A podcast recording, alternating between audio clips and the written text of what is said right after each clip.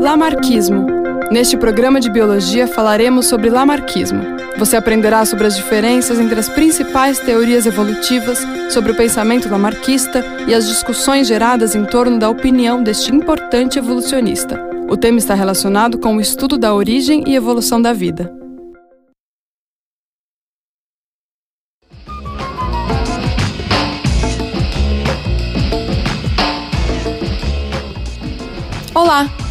Eu sou Suzana Tomás. E eu, Eduardo Gerac.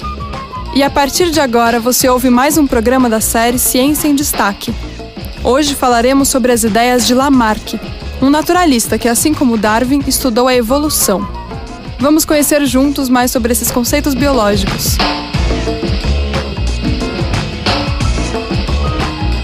Logo de início, vamos entender o que é o Lamarckismo e por que esse pensamento hoje é apresentado muitas vezes de forma caricatural.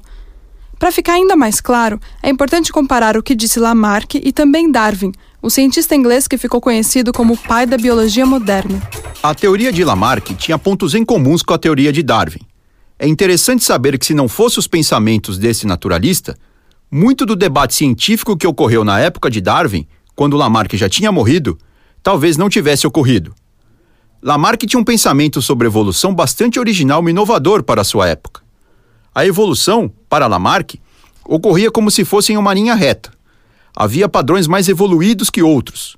Os mamíferos, nesse cenário, seriam os modelos praticamente perfeitos de evolução. Para Darwin, a relação era outra. Os grupos tinham relações de parentescos entre si não em uma linha reta, mas dentro de uma espécie de árvore. Ou seja, todos um dia surgiram do mesmo tronco ou do mesmo ancestral comum. Pense na baleia, um mamífero que vive no mar. Lamarck e os lamarquistas defendiam a tese de que as baleias surgiram de um réptil aquático. Enquanto para Darwin, não. A baleia, como mamífero que é, surgiu de um mamífero terrestre, que já tinha passado pelo processo evolutivo anteriormente. Agora que sabemos da importância de Lamarck e qual é o ponto central da sua teoria, é interessante entender por que muitas vezes esse naturalista é apresentado de forma pouco importante para a história da ciência. Um dos pontos errados da teoria de Lamarck e de Darwin também é achar que as características adquiridas ao longo da vida eram integralmente transmitidas aos seus sucessores, e que por isso determinadas estruturas de um organismo, como o dente do siso do ser humano, por exemplo, vão cair em desuso e assim desaparecer. Quer dizer então que aquela história de o dente do siso ser algo que não serve mais para nada e por isso ele pode ser eliminado sem problemas não é bem verdade? Realmente não é.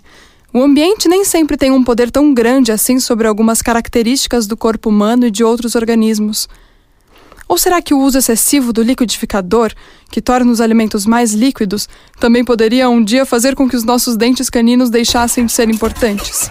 Apesar da importância de Lamarck para a ciência e para o debate sobre evolução, as ideias do naturalista francês estão totalmente ultrapassadas nos dias de hoje.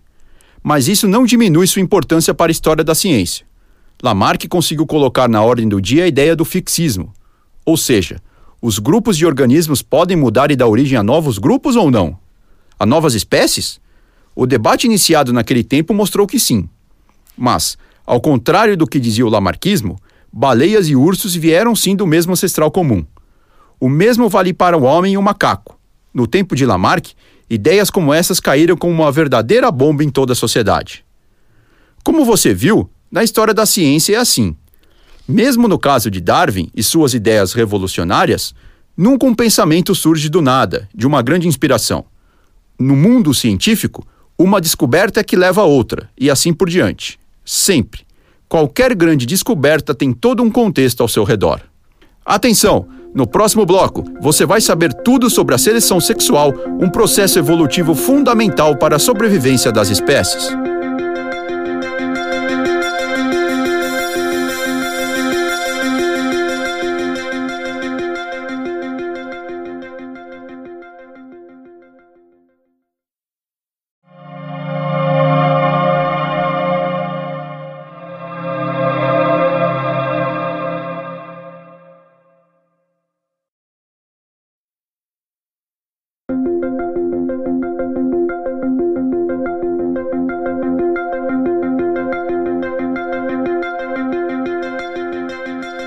Depois de conhecer o lamarquismo e a diferença que existe entre ele e o darwinismo, vamos entender o que é a seleção sexual, um conceito fundamental para a sobrevivência da vida na Terra.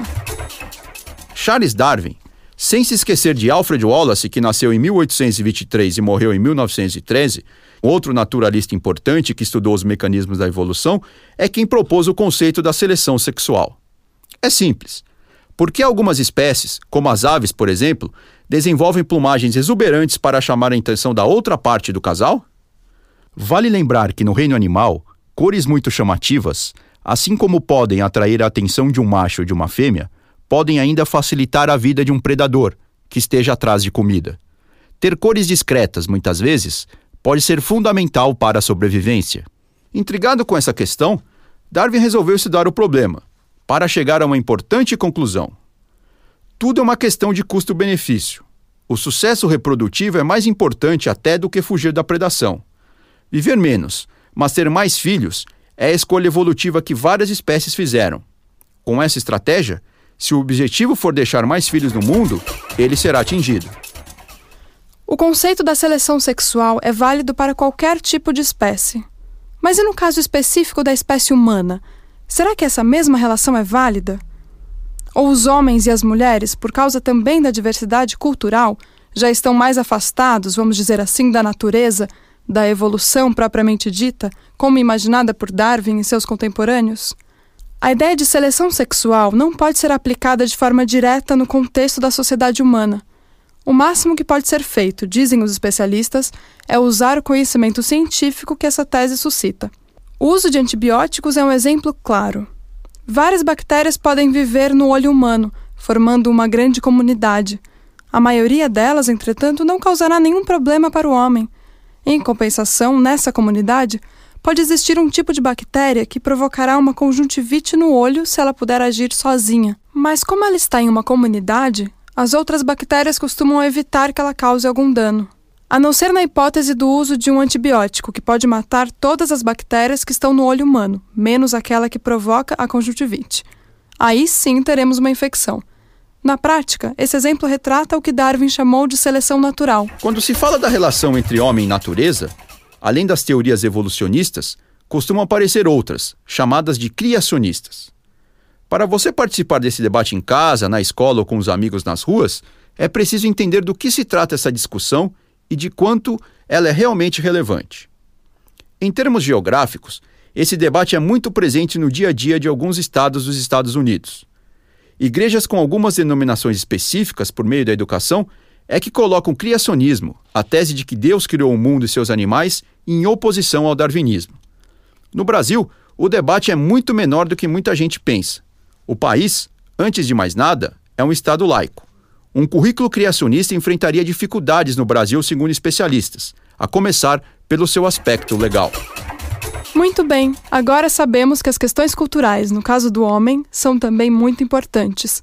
E quando ocorrer um debate entre criacionismo e evolucionismo, todos estão preparados para participar da conversa. É sempre bom ficar ligado na série Ciência em Destaque. Eu sou Suzana Tomás. E eu, Eduardo Gerac. E esse foi mais um capítulo da série Ciência em Destaque. Espero você no próximo programa. Até lá! Redação e roteiro: Eduardo Gerac. Locução: Eduardo Gerac e Suzana Tomás. Gravação, edição e finalização: Eduardo Paiva. Trilha sonora: Weber Pereira Mareli e Eduardo Paiva. Coordenação de mídias audiovisuais: Eduardo Paiva. Coordenação geral: Eduardo Galenbeck.